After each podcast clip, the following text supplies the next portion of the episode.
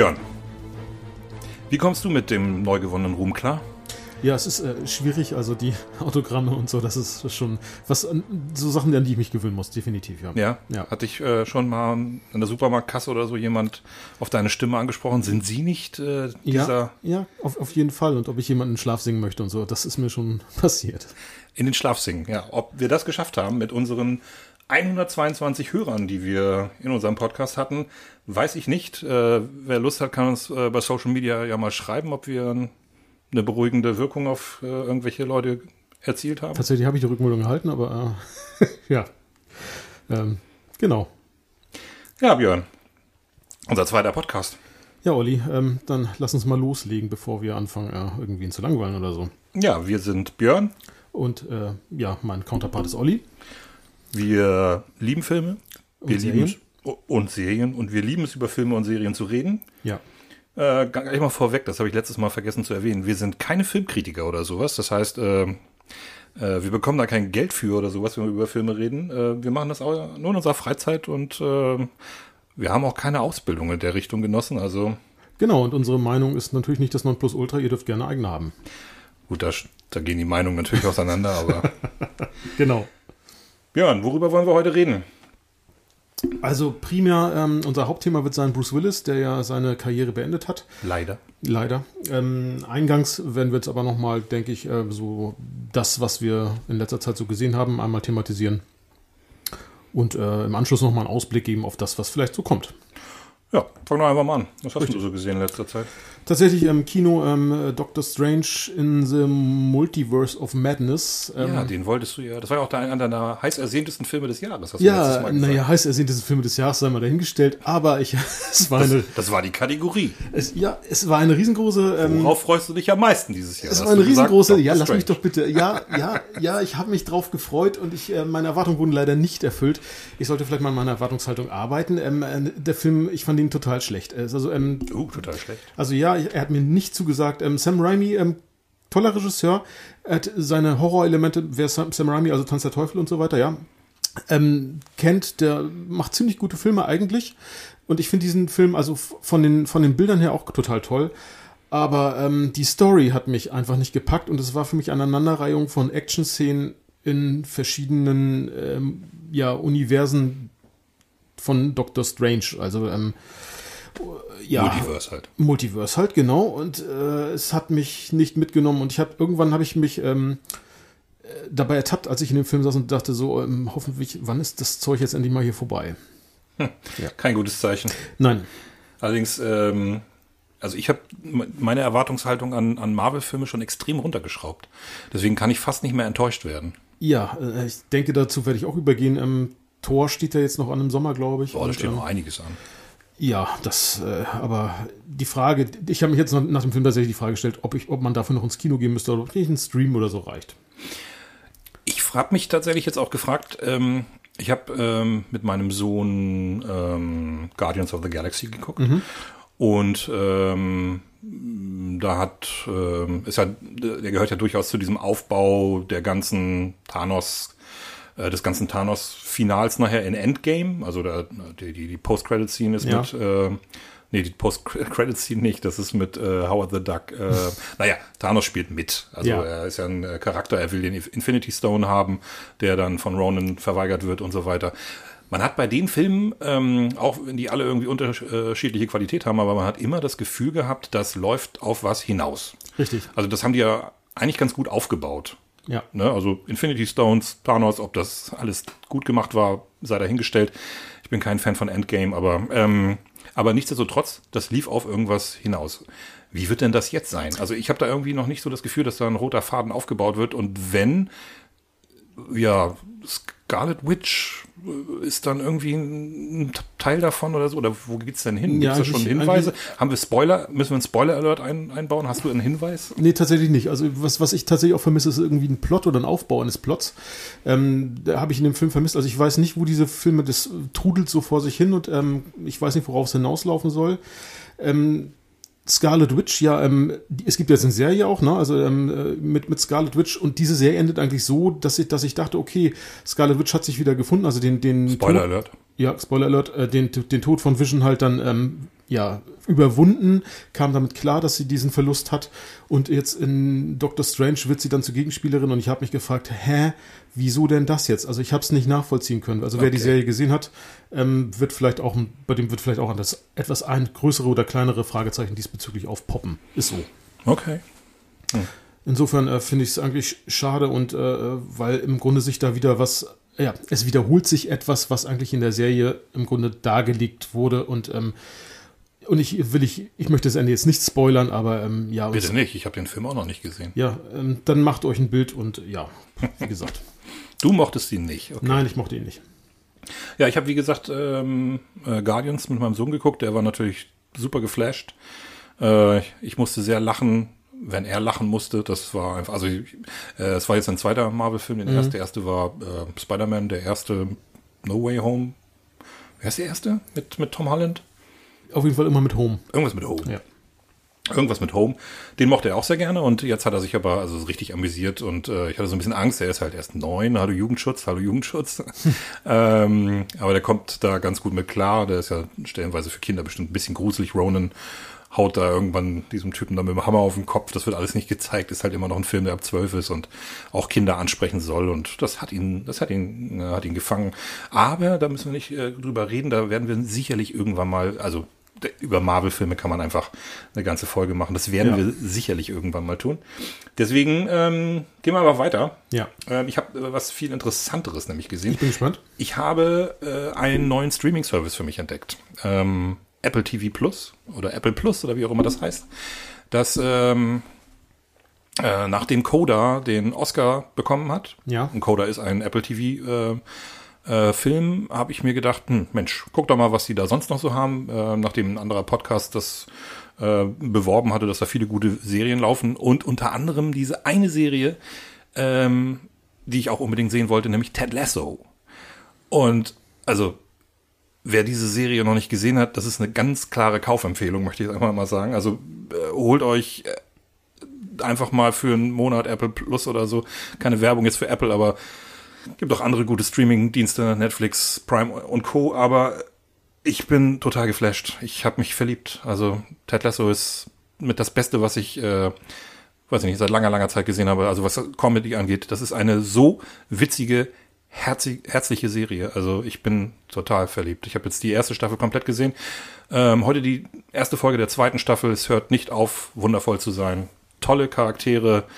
Ähm, ganz klare Empfehlung. Ähm, aber, und da kommen wir gleich zum, zu dem Punkt, äh, den ich beim letzten Mal noch verschwiegen habe, ich äh, würde ja gerne mal wissen, ob diese Serie auf Deutsch eigentlich auch funktioniert. Denn äh, da sind super viele englische Wortspielchen dabei und vor allen Dingen wird da die ganze Zeit dieser Unterschied zwischen Engländern und Amerikanern und auch diesen Unterschieden in der englischen Sprache und im amerikanischen Englisch. Äh, da wird sich ganz oft drüber lustig gemacht und ich kann mir nicht vorstellen, dass das adäquat übersetzt werden kann, aber vielleicht funktioniert die Serie ja trotzdem. Ich kann mir nur vorstellen, dass dann irgendwie so, weiß ich nicht, 25 bis 50 Prozent des Witzes verloren gehen. Okay.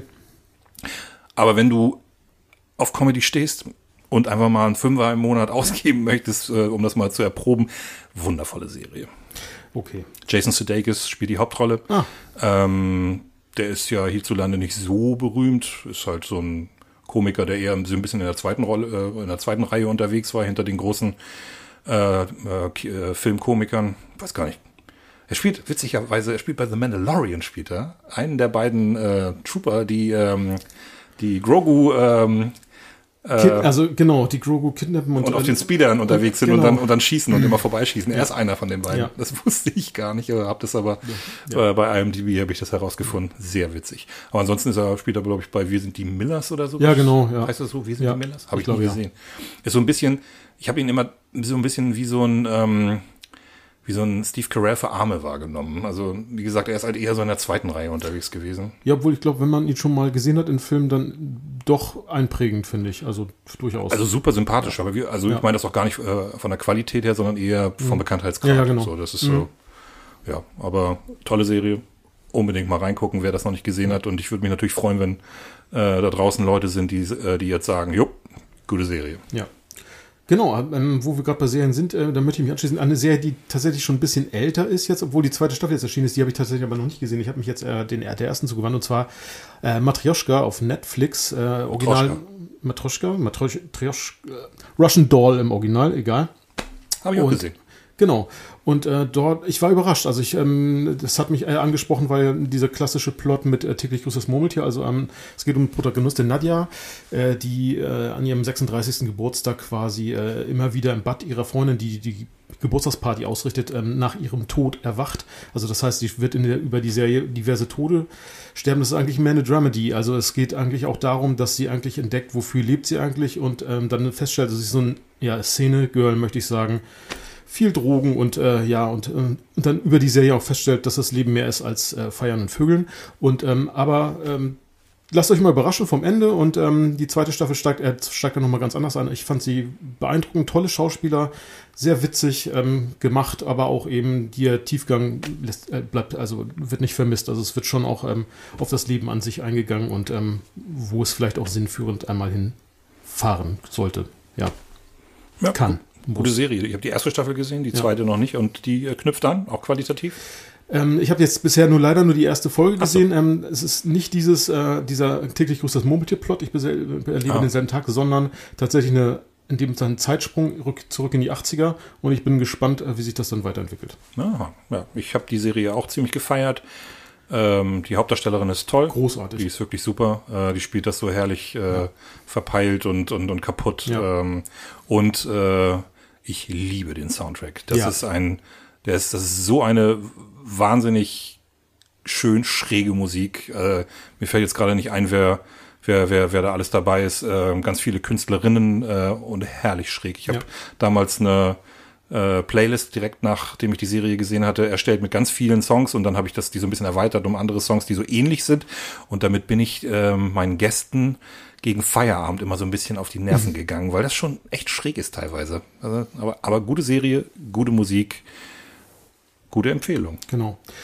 Und äh, um den noch anzuschließen, dann habe ich äh, tatsächlich auch noch Outer Range, die erste Staffel gesehen. Josh Brolin äh, als Leading Cast. Und hier ähm, auch nochmal, also das ist tatsächlich, ähm, ich habe es eigentlich mir angeschaut, weil es ein bisschen gehypt wurde als neues Twin Peaks. Ich finde, das ist es nicht.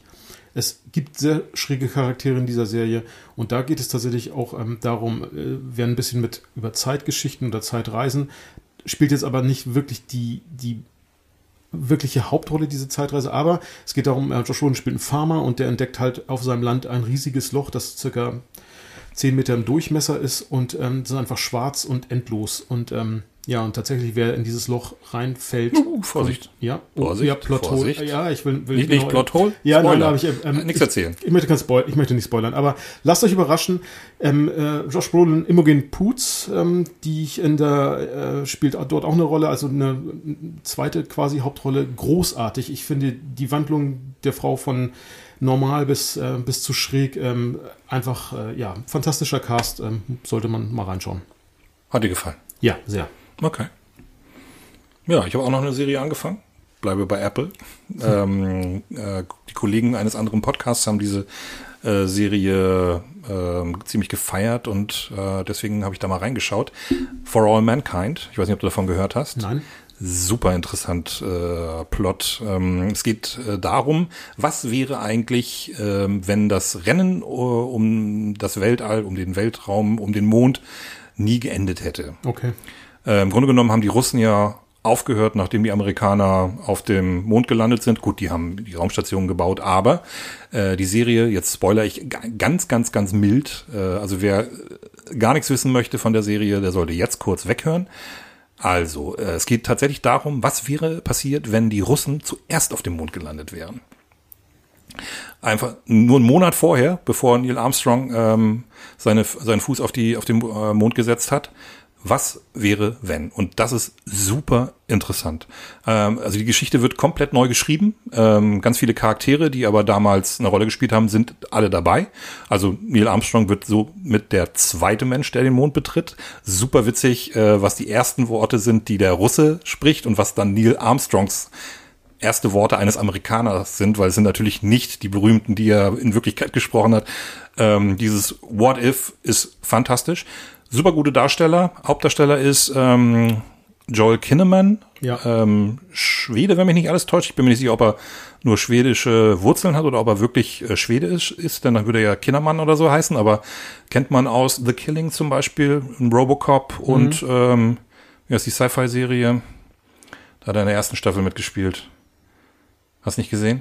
Ja, weiß ich nicht. Sci-Fi, also ich habe eine Menge Sci-Fi-Serien gesehen, muss ich gestehen. Cyberpunk-Serie geht da darum, dass irgendwie ähm, Menschen ihren Geist in Körper transferieren Ah, können ja, ja, über ja. Generationen Genau, hinweg. Ja, ich komme auf den Titel nicht. Und er ist so ein legendärer. Mhm. Killer oder so, der dann in einen neuen Körper auftaucht und in der zweiten Staffel hat er dann nicht mehr mitgespielt. Ich hab's vergessen. Ich Die auch. Serie hat mich irgendwie auch nicht so geflasht. Ich habe sie nicht zu Ende geguckt. Netflix. Aber egal, auf jeden Fall Joel Ja. Kinnaman. Und ähm, absolut äh, Empfehlung, wenn man auf äh, 60s, 70s Musik steht und äh, es gibt gleich in der ersten Folge ein fantastisches Rennen äh, zwischen den Astronauten, die ja alle, das ist in der Realität ja auch so, ähm, Corvette Stingrays hatten. Und dann wird auf der irgendeinem so Highway in den, äh, machen die da so ein Rennen. Der eine hat eine schwarze, der andere hat eine blaue, eine rote und ich liebe dieses Auto. Das ist mein absolutes Lieblings äh, Muscle Car aus dieser Zeit. Und äh, also ich habe erst zwei Folgen gesehen. Ich weiß nicht, ob es gut bleibt, ähm, aber die ersten beiden Folgen waren fantastisch, wenn man ein bisschen auf Geschichte steht, wenn man auf Sci-Fi steht. Äh, es macht total Neugier. Man guckt nach, na, wie war es denn wirklich? Und äh, ja, ich bin gespannt, wie das weitergeht. Die, es gibt schon zwei Staffeln und eine dritte wird jetzt demnächst kommen. Gut, dann scheint es sehr erfolgreich zu sein. Scheint erfolgreich zu sein, ja. Genau. Ja, ähm, das war's eigentlich, was ich jetzt in der letzten oder im letzten Monat seit unserem letzten Podcast so gesehen habe. Ähm, ja, Ja, sonst habe ich eigentlich äh, erstmal nichts weiter an News oder äh, was man empfehlen könnte. ich habe noch Stuff gesehen, wo man nicht großartig drüber sprechen müsste. Ein Film vielleicht noch, ähm, der schon ein bisschen älter ist, den ich gesehen habe, der auf jeden über den ich jetzt nicht lange reden möchte, aber den ich äh, eindeutig als Empfehlung ähm, bewerten würde. Parallelwelten auf Netflix. Ähm, ein spanischer Film von äh, äh, Oriol Paulo. Ähm, das ist ein, wie ich finde, brillanter Drehbuchautor und äh, seine drei Filme, die er jetzt gemacht hat, sind alle drei äh, super. Ich bin mir ja nicht ganz sicher, ob er er hat also schon mehr Drehbücher geschrieben. Angefangen hat er zum Beispiel mit Julius Eyes. Da hat er, glaube ich, nur das, ähm, das Drehbuch geschrieben. Und dann äh, diese wunder beiden wundervollen Filme äh, vor Parallelwelten sind äh, The Body und ähm, äh, ja, jetzt ist mir der andere Film entfallen. Irgendwas mit ähm, Aber The Body habe ich auch gesehen. The Body hast du gesehen. Ja. Die spanische Version? Ja, ne? Ich denke, bin mir gar nicht sicher. Es gibt nämlich, habe ich gesehen, auch ein indisches Remake davon. ah, Aber nee, das habe ich dann, glaube ich, nicht gesehen. Definitiv nicht. ähm, der, wie heißt denn der zweite? Das hätte ich mir vielleicht einfach nochmal durchlesen müssen. Auf jeden Fall einfach mal bei IMDb gucken. Äh, Oriol Paulo, ähm, The Body, fantastischer Film und Parallelwelten, Science Fiction. Ähm, geht äh, auch so ein bisschen um Paralleluniversen und so eine Geschichten. Will ja gar nicht zu viel erzählen. Ähm, lohnt sich auf jeden Fall. Also einfach mal erfrischend andere Schauspieler zu sehen und äh, auch mal so ein, so ein, also der Mann spielt immer, der hat immer irgendwelche großartigen Twists in seinen Filmen. Ich darf mir ja nicht verraten, dass ein Film einen Twist hat, weil dann fängt, also ich fange dann auf jeden Fall immer an zu versuchen zu erraten, welcher Twist das sein möge. Ähm, aber die sind alle super. Okay. Oriol, Paulo, googeln, Filme gucken. Unbedingt. Vor allen Dingen, wenn man auf europäische Filme steht, aber vor allen Dingen, wenn man auch vielleicht mal ein bisschen gelangweilt ist von, naja, MCU, Star Wars etc. Ja. Gut, aber wenn wir das haben, würde ich sagen, wir gehen mal zu unserem zweiten Punkt auf unserer Liste. Ja. Ähm, wir haben uns Trailer angeguckt, Genau. über die man auf jeden Fall mal kurz reden könnte. Genau, ähm, äh, eingangs äh, die neue äh, HBO-Serie, genau zu Game of Thrones, House of Dragons. Ich habe den Trailer gesehen und äh, weiß jetzt ehrlich gesagt noch nicht so ganz, was ich davon halten soll. Ich bleibe etwas skeptisch. Ich bin mir nicht sicher, ob äh, die Serie qualitativ die, ich sage jetzt mal die ersten Staffeln von Game of Thrones, also lassen wir mal die letzten beiden weg, ähm, äh, einfangen kann, zumal ähm, George Martin ja auch hier ähm, quasi nur ein bisschen den Rahmen vorgegeben hat und es gibt keine Bücher wirklich über diese Zeit, also die er geschrieben hat. Insofern, ähm, was ich damit sagen möchte, ist, dass HBO auch hier wieder freie Hand hatte, wie bei den letzten beiden Staffeln von Game of Thrones und ich fand diese halt qualitativ nicht mehr überzeugend. Ja. Na, die siebte Staffel ging ja noch. Die hatte schon ihre Flaws, aber Aber die achte Staffel, da müssen wir nicht drüber reden. Da werden wir noch drüber reden, aber da müssen wir Ja. jetzt nicht ausführlich drüber reden. Ähm, ich weiß auch nicht, was ich davon halten soll. Ähm, spielt ungefähr 200 Jahre vor den Ereignissen äh, aus äh, Game of Thrones. Genau. Ähm, der fünfte Targaryen-König, also das Reich wird ja immer von anderen Familien regiert. Ja. Und das ist äh, Viserys. Ja. Der heißt genauso wie der Vogel, der in der ersten Staffel die goldene Krogel, äh, Krone von Khal Drogo aufgesetzt bekommt, der Bruder von Daenerys. Ähm, ja, der ist da wohl gerade Herrscher und ähm, ähm, ja, es geht im Grunde genommen um hauptsächlich um die Targaryens.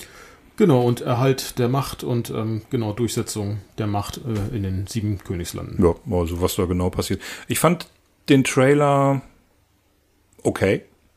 Hm, Ich, man kann es immer so schlecht einordnen. Also man sieht die Darsteller, ich habe jetzt Matt Smith erkannt, ähm, ähm, ein paar andere Darsteller, die man eher so aus dem englischen Fernsehen kennt. Ähm, ich weiß gar nicht, also ein, zwei bekannte Schauspieler sind da noch dabei, gar keine Frage. Aber die Messlatte ist halt echt hoch. Also die ersten fünf, sechs Staffeln von Game of Thrones waren einfach fantastisch und das lag unter anderem halt auch an den Darstellern. Ja. Also über Sean Bean müssen wir nicht reden.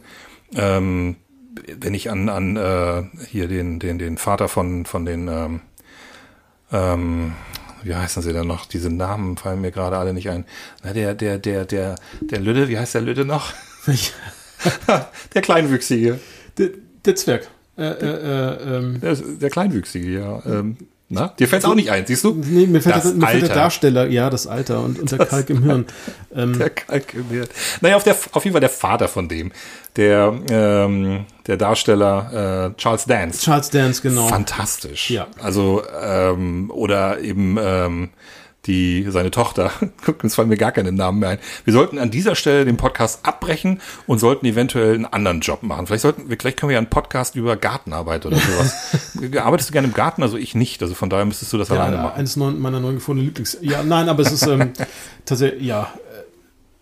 Aber ich, ich mochte, ich mochte jetzt, also, Kit Harrington ähm, mochte ich auch sehr. Ja, Ja. sorry, also ich, ich, ich mag ja diese Ja, schweigenden ja. Sturchen. Die Also- stoischen.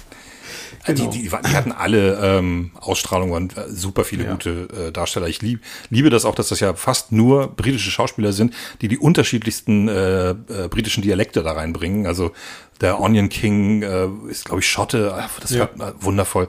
Und da bin ich jetzt wirklich gespannt, wie sie das, ob sie das hinkriegen mit dem mit dem Casting. Ähm, Matt Smith ist auf jeden Fall jemand, den ich gerne sehe. Das ist ein guter Schauspieler. Ähm, wer ihn nicht kennt, der hat mal Doctor Who gespielt. Ähm, und Also das, Ja. was ich gesehen habe, ich glaube, die Ausstattung wird natürlich an Game of Thrones heranreichen. Das, äh, also da wird ja eine Menge Geld reingepumpt, einfach, das muss man sagen. Ja, das sieht jetzt auch nicht schlecht ähm, aus, genau, technisch. Genau, und da lässt sich HBO, glaube ich, auch nicht lumpen, was das betrifft. So. Und es sieht nicht so artifiziell aus Genau. äh, wie der andere Trailer, den wir gesehen haben. genau, ähm, und zwar die neue Herr der Ringe-Serie. Rings of Power oder Ringe der Macht. Äh, ja, genau, Rings of Power. Und da bin ich etwas sehr skeptisch, muss ich gestehen. ähm, ich liebe den Herr der Ringe, also ähm, die, die Verfilmung von Peter Jackson, aber ich meine jetzt tatsächlich der Herr der Ringe. Wir sprechen nicht über den Hobbit. Nee. Ähm, spricht über ich den finde, Hobbit. da, da hat Jackson wirklich äh, das sehr gut umgesetzt und das war und als ich diesen Trailer gesehen habe, ähm, wo ähm, ich erst im Nachhinein dann mir wirklich klar war, das, das ist hier soll Galadriel sein und das soll Elrond sein, ähm, wo ich dachte, okay, für mich wirkte das irgendwie ein bisschen, sorry, dass ich jetzt sage, aber ein bisschen so wie Teenie Fantasy. Also als ich die Darsteller gesehen habe. Ich mag mich eines Besseren belehren lassen, wenn ich das erstmal äh, tatsächlich in Serie sehe. Ähm, Im Moment bin ich da eher pessimistisch. Ja, ich meine, die müssen ja jung sein, weil, weil das ja mehrere tausend Jahre vor. Ähm, Das ist richtig, aber Elben lieben ja. eben auch ein paar. ja, aber wenn die da halt gerade noch jung sind, müssen es ja halt junge Darstellerinnen sein. Also, ich will, also eine alte Kate Blanchett möchte ich da nicht sehen. Nein, da- das habe ich jetzt auch nicht erwartet, aber ich hätte zumindest jemanden erwartet, der Kate Blanchett ein bisschen ähnlich sieht oder so. Aber gut, äh, den sei mal dahingestellt. Ich, vielleicht bin ich auch gerade zu sehr in, in diesen alten Film verhaftet. Das mag durchaus sein, aber Okay. ähm, Ich finde es viel schlimmer, ähm, dass der Film halt, und das, da, da knüpft er so an den Hobbit an, super artifiziell aussieht. Ja. Also diese, diese Szene, wo, wo ähm, Galadriel da an dieser Eiswand hängt, das ist schrecklich. Es gibt ja jetzt schon Deepfakes, ähm, wo sie das korrigieren. Äh, Das kann ja nicht sein, dass jetzt schon ähm, Leute da rangehen, diese Szenen irgendwie neu rendern und das schöner aussieht als das, was Amazon da Produziert, produziert hat. hat. Und das soll ja wohl die teuerste Serie aller Zeiten werden mit einer Milliarde Produktionskosten. Ja, pff, weiß ich nicht, entweder wollen sie die Leute erstmal auf dem falschen Fuß erwischen und äh, sagen, hier, pass mal auf, das ist das, was wir haben, äh, und am Ende kommt was viel Geileres raus. Aber ich bezweifle das so ein bisschen, weil ich meine, Peter Jackson hat ja auch der Hobbit rausgebracht und hat gedacht, das wäre geil. Ja. Ähm, aber der Film sieht auch so künstlich aus.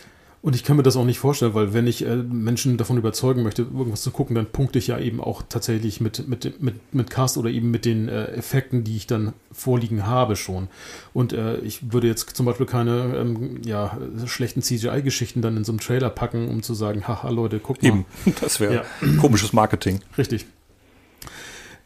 Ich bin auch mal auf die Story gespannt. Ähm, Ich, wir hatten uns da schon mal so drüber unterhalten. Also ähm, es umfasst ja das zweite Zeitalter. Das wird ja eigentlich im Silmarillion ein bisschen beschrieben und äh, und das äh, geht ja tatsächlich über, ich weiß nicht, 1000, 2000 Jahre.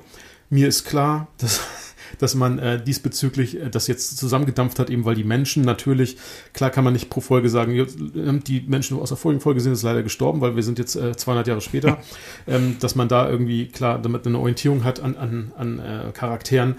Ähm, das finde ich jetzt auch gar nicht so schlimm, aufgrund der, ähm, ne, dass man sagt, so hinsichtlich der Dramaturgie, Dramaturgie machen wir das jetzt so. Ich bin trotzdem, also ne, wie du schon gesagt hast, es, ähm, es wirkt alles etwas künstlich und ja, und man, man sieht auch nicht wirklich irgendwie, äh, ja, irgendwie mal Dialoge oder so, dass man sagen kann, oh, ähm, Ja, das, ist voll, haben sie ja, mit Absicht wahrscheinlich gemacht. es ist sehr actionorientiert und ja, ich, ich ja, Ja, also ein äh, Trailer, der so richtig Lust auf mehr macht, sieht anders aus. Also ich fand schon, dass der diese, dieser dieser dieser Teaser, der sah auch schon nicht so geil aus, wenn da irgendwie so das Gold in diese in die in die, den Schriftzug da irgendwie Richtig. reinläuft. Da das das sah auch irgendwie aus wie eine relativ gute Computeranimation, aber aber eben nicht wie ein super teurer Rechner, der da irgendwie ja, ich weiß es nicht. Ich kann es immer schlecht beurteilen. Es ist auch noch eine ganze Weile hin, erst im November, glaube Ja. ich. November geht's ja erst los. Da kann ja noch viel passieren, aber wie gesagt, also ich finde es halt immer schöner, wenn man von einem Trailer geflasht wird. Auf der anderen Seite, naja, dann ist natürlich die Fallhöhe ziemlich hoch. Ähm, äh, da ist meine Überleitung zu einem richtig geilen Trailer. Äh, da werden wir nicht lang drüber reden, weil äh, da werden wir in Zukunft drüber reden und das ist nämlich äh, Obi-Wan Kenobi gewesen. genau. Hello there. Das war ein schöner Trailer. Ja, hat, Also- hat mich, äh, glaube ich, auch ein zweiter, der noch ein bisschen äh, ja, kleinere Details, dann mehr so am, am, dieses klassische am Ende Darth Vader atmen, also die Atemmaske. Sehr schön. Sehr genau. schön. Ähm, der Trailer hat mich auch ähm, also gleich mitgenommen, muss ich gestehen, und ich freue mich tatsächlich auf die Serie und hoffe, dass äh, Lucasfilm ähm, beziehungsweise Disney das äh, nicht verbockt. Ja, das hoffen wir alle. Ähm, ich hatte wirklich, äh, ich habe jedes Mal, wenn ich den Trailer sehe, Gänsehaut, weil Ewan McGregor ist einfach, ach, er ist einfach schön. Und es ist so, es ist so, so, so wundervoll, dass er, dass er immer mehr wie äh, äh, Sir Alec Guinness. Alec Guinness aussieht, Ja. wie der Original Obi-Wan sozusagen, äh, mit seinem Bart und ach, ach wundervoll. Also ich freue mich da sehr drauf, bin gespannt. Ähm, hab, um so ein bisschen in Stimmung zu kommen, jetzt nochmal äh, The Mandalorian nochmal angefangen und muss sagen, dass ich der, die Serie beim zweiten Mal schauen deutlich besser finde. Also ähm, optisch ist das ja sowieso Zucker, das fällt mir jetzt erst äh, so richtig auf. Ähm, also da sind teilweise Landschaftsbilder dabei und das ist halt eben der Punkt. Äh, Das ist ja auch alles Computer und das sieht fantastisch aus. Genau. Also das, das wenn, wenn, wenn Disney das eben kann, sie haben natürlich auch so ihre Schwierigkeiten in der Serie gehabt, ich sag nur Skywalker. Mhm. Ähm, aber ähm, die Landschaften sehen fantastisch aus, das sieht auch nicht äh, künstlich aus, finde ich. Ähm, und das, da könnte sich Amazon mal ein Beispiel dran nehmen. Ja, und ich finde, Mandalorian schafft es ja tatsächlich auch eben ähm, dann, ich sag mal, den Geist so ähm, der OT so ein bisschen einzufangen Ja. hinsichtlich, ne, also der, wie du schon sagst, so das, was drumrum eben passiert. Man, man, man, man denkt, man ist, das ist die Star Wars Welt, ja, wie man Ja. sich sie vorstellt. Genau, und äh, da machen die, äh, finde ich, eine Punktlandung. Also das ist, und ich hoffe, dass es bei Obi-Wan dann genauso sein wird, ja. Ja, ist beim ersten Mal ganz komisch. Ich fand es beim ersten Mal, hat mich das ein bisschen genervt. Da fand ich das so ein bisschen zu viel ähm, Fanservice. Und hier nochmal irgendwas, was man aus den alten Filmen kennt. Und da nochmal. Und schon wieder Tatooine. Und nochmal. Und dann fliegt er nochmal nach Tatooine. Um dann irgendwann später nochmal nach Tatooine zu, äh, Ja. zu, zu fliegen. Also ist das jetzt irgendwie so das Zentrum des Universums, Tatooine? So, ich meine, ja, das spielt und äh, Wüstenplaneten und so weiter. Aber egal. Ähm, das, die ganze Welt ähm, das passt halt einfach irgendwie. Sieht einfach schön aus. Ich finde, das ist auch irgendwie, dass sie es einigermaßen hinkriegen, dass man nicht das Gefühl hat, das sieht alles viel neuer aus und viel, viel, viel moderner, obwohl ähm, das nur so fünf Jahre, sieben Jahre nach den Ereignissen von äh, von von von ähm, äh, Return of the Jedi ja. spielt. Also das finde ich haben sie gut hingekriegt. Ja. Das, äh, ja, aber egal, wir müssen jetzt nicht lange über Mando reden. Ja. Ich denke, wir werden über Star Wars reden, wenn äh, Obi-Wan Kenobi gelaufen ist, wenn genau. wir die sechs Folgen gesehen haben. Das heißt, irgendwann im Sommer werden wir da wahrscheinlich drüber reden. Richtig. Start 27.05. Ähm, wer mag, sollte mal reinschauen. Wer mag, sollte mal, mal reinschauen. Ja, also für mich, für mich äh, ja, ein Muss. Eindeutig. Star Wars halt. Aber ja. da kommt ihr noch hinter, dass wir ähm, vor allen Dingen der Herr Broder äh, große Star Wars-Fans sind. Ja, so ein bisschen noch, ja. So ein bisschen, ja. Ja, ein bisschen ist na, egal. Ähm, kommen wir zu unserem Main Act. Ja. Wir haben äh, ja schon angedeutet, worüber wir heute reden wollen. Äh, viele haben da schon drüber geredet. Wir sind ein bisschen spät, aber Bruce Willis hat vor einigen Wochen seine Karriere beendet. Ähm, aufgrund einer Erkrankung, äh, Aphasie. Das bedeutet, dass er sich leider ähm, nicht mehr so richtig gut ausdrücken kann, sich Texte nicht merken kann und auch teilweise Gesprochenes nicht mehr richtig versteht. Was da genau im Kopf passiert, weiß ich nicht. Auf jeden Fall sind das natürlich denkbar ungünstige Voraussetzungen für einen Schauspieler. Ja. Und äh, die besondere Tragik an der Geschichte ist ja, dass er offensichtlich in den letzten fünf Jahren oder so von irgendeinem Management oder so dazu benutzt wurde, einfach eine Cash-Cow zu sein, einfach in irgendwelche Produktionen reingesetzt wurde, äh, ihm praktisch gesagt wurde, stell dich hier hin, sag das und das. Das wurde dann ein paar Mal gedreht. Ähm, der Name von ihm steht halt auf dem, auf der, naja, Direct-to-DVD, also das waren keine ja. Kinofilme. Der Name steht drauf und man hat halt gehofft, dass man dann ordentlich Kohle damit macht. Da sind wirklich fürchterliche Filme dabei äh, die wir nicht gesehen haben. Also ich weiß nicht, ob du einen davon gesehen Nein. hast, also ich nicht. Nein, nicht ähm, es sind immer noch ähm, sieben Filme, glaube ich, äh, in der Warteschlange. Also der hat da pro Jahr so zehn Filme oder so äh, produziert. Und jetzt hat irgendeiner da die Reißleine gezogen und hat gesagt, geht nicht. Also das, das, das ist fürchterlich. Da ähm, ganz, ganz ähm, schlimm. Er hat für einen Film äh, dieses Jahr die Goldene Himbeere bekommen, mhm. weil er da so mies gespielt hat. Ich weiß nicht, welcher Film das war. Könnte man mal gucken. Also hier sind irgendwo. Ich guck einfach mal. Ich habe hier seine. Ach so, für ähm, Cosmic Sin, Invasion im All. Ähm, die äh, haben dann aber, nachdem bekannt wurde, dass er unter Aphasie leidet, haben sie die Goldene Himbeere zurückgezogen. Ist übrigens aber nicht seine einzige Goldene Himbeere, da kommen wir aber später noch drauf zurück. Denn wir wollen uns ähm, lieber an Bruce Willis erinnern, ähm, für das, was wir an ihm lieben, für die Filme, die in unserem Herzen sind und auch in unserem Herzen bleiben werden, weil, also, da war in den letzten Jahren nicht mehr viel gutes Zeug dabei. Leider, das wird, werden wir nachher feststellen, dass es wirklich schon lange her, dass da ein richtig guter Film dabei war. Aber ähm, vermissen werden wir, werden wir ihn trotzdem, weil er auch immer wieder, also wenn der gesund wäre, könnte er immer mal wieder irgendwo auch als, als ähm, zweite Geige oder so auftauchen, wie er das zum Beispiel bei Looper getan hat oder, oder in Moonrise Kingdom, toller Film, tolle Rolle, die er da gespielt hat. Das hätte man immer noch gerne gesehen. Das wird leider nicht passieren. Reden wir ganz kurz über Walter Bruce Willis. Ähm, witzigerweise, wer es nicht weiß, der Mann wurde in Deutschland geboren und Ida Oberstein? In Ida Oberstein als Sohn einer Deutschen aus Kassel und natürlich einem amerikanischen Soldaten. Das war amerikanische Besatzungszone und äh, das gibt's ja häufiger. Äh, ich überlege gerade, wer ist noch? Gibt's noch jemanden, der auch in Deutschland geboren wurde? Ich glaube, na, zumindest deutsche Wurzeln. Ne? Also ich, ähm, Leonardo DiCaprio hat deutsche Wurzeln auch. Ja, Sandra ähm, Bullock irgendwie auch. Sandra Bullock, genau. Ihre Oma kommt aus Deutschland, aber ja. das hat damit nichts zu tun. Ich dachte, es gibt irgendwie. Sandra Bullock spricht noch, sogar Deutsch. Ja. Die spricht sehr gut Deutsch. Die ja. haben bei der Bambi-Verleihung mhm. ein, ein, ein ganz wunderbar sympath eine ganz wunderbar sympathische Dankesrede ja. ähm, abge äh, äh, ja, gehalten. Das hat mich äh, sehr gefreut, also wirklich ganz toll. Ja, Leonardo DiCaprio nicht so, der kann nicht so gut Deutsch. Er kennt ein paar Wörter, aber ja, genau. egal. Auf jeden Fall, Bruce Willis wurde in Ida Oberstein geboren am 19. März. Das heißt, er hatte vor ungefähr einem Monat Geburtstag und ist da 67 Jahre alt geworden. Ja, ja ähm, was gibt's äh, großartig zu erzählen? Ähm, tatsächlich hat er äh, nicht viel gemacht, bevor er seinen ersten Hit gelandet hat. Und das war Moonlightning. Oder auf Deutsch, das Model und der Schnüffler. Ja. Eine Serie, für die er unter 3000 Bewerbern ausgewählt wurde und die Rolle des ähm, Privatdetektives an der Seite von Sybil Shepard gespielt hat. Das war 1985? Um den Dreh muss es gewesen sein, ja. Also ja, 85. Ja. 65 Folgen, das Model und der Schnüffler.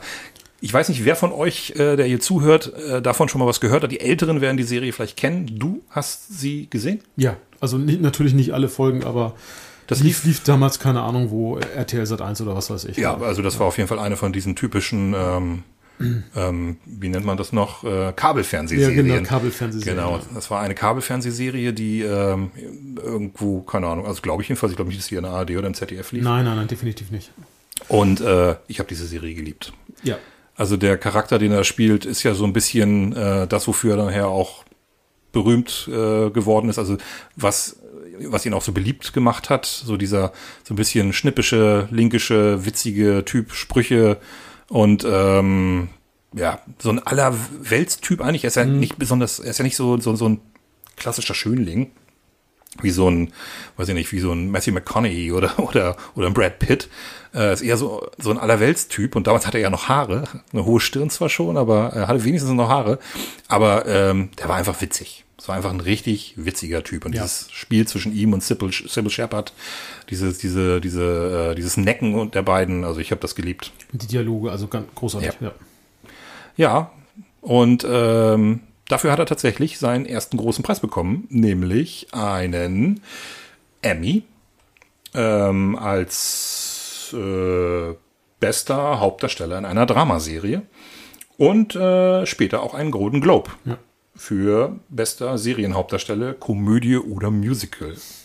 Ja, die Amerikaner bei den Golden Globes, die haben ganz interessante Kategorien da. Ja, das war tatsächlich äh, sein erster großer Erfolg.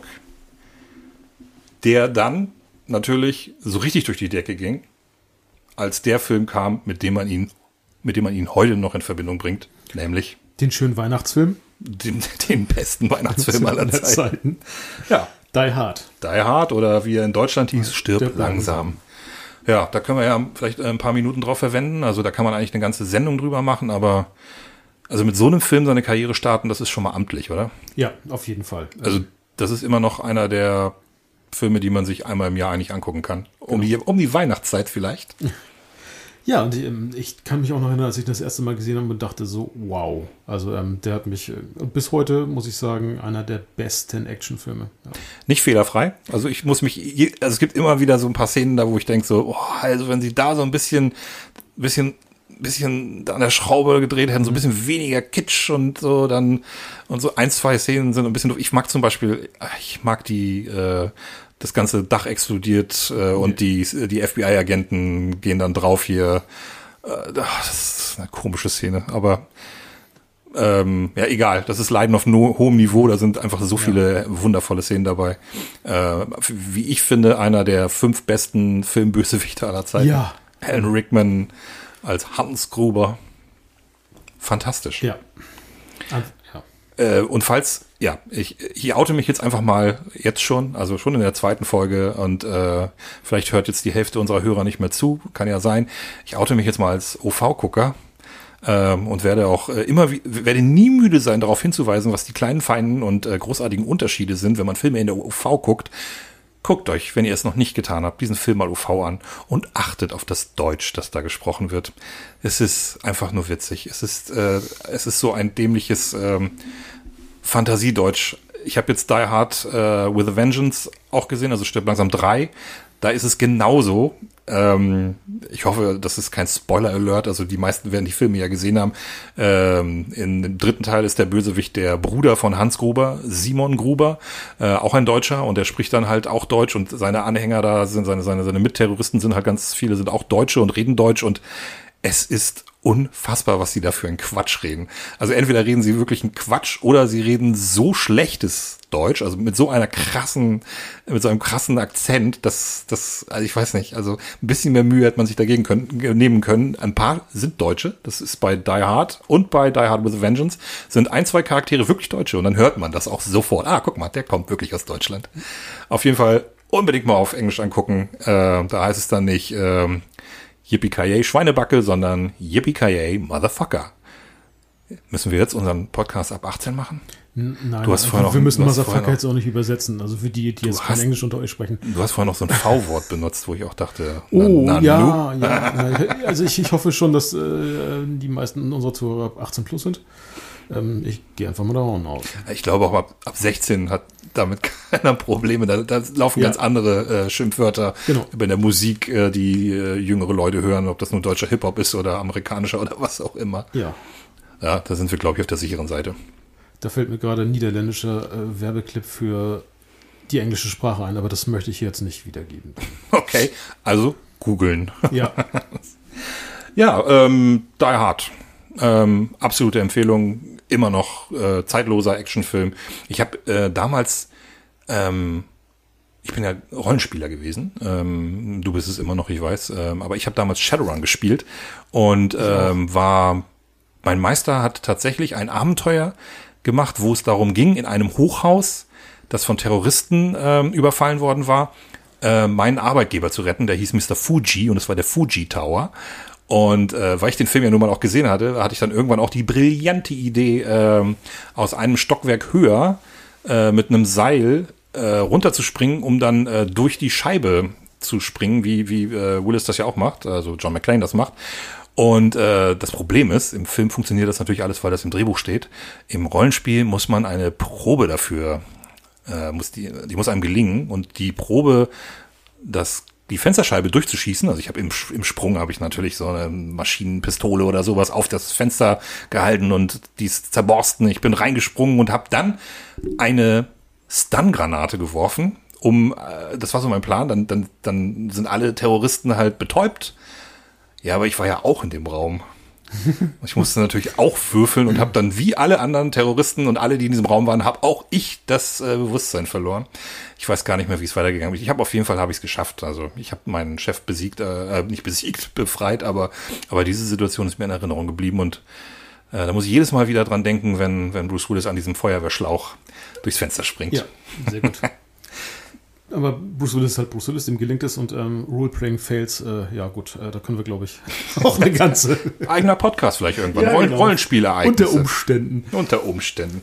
Gehen wir weiter. Ja, Wir gehen einfach mal so ein bisschen sein IMDb durch. Ähm, Sehr gerne. 88, äh, stirbt langsam, dann äh, ein Jahr später gleich, guck mal, wer da spricht. Da spricht er ja nur das Baby. das Baby. Genau. Im Deutschen übrigens von Thomas Gottschalk. Thomas Gottschalk gesprochen, ja. Genau.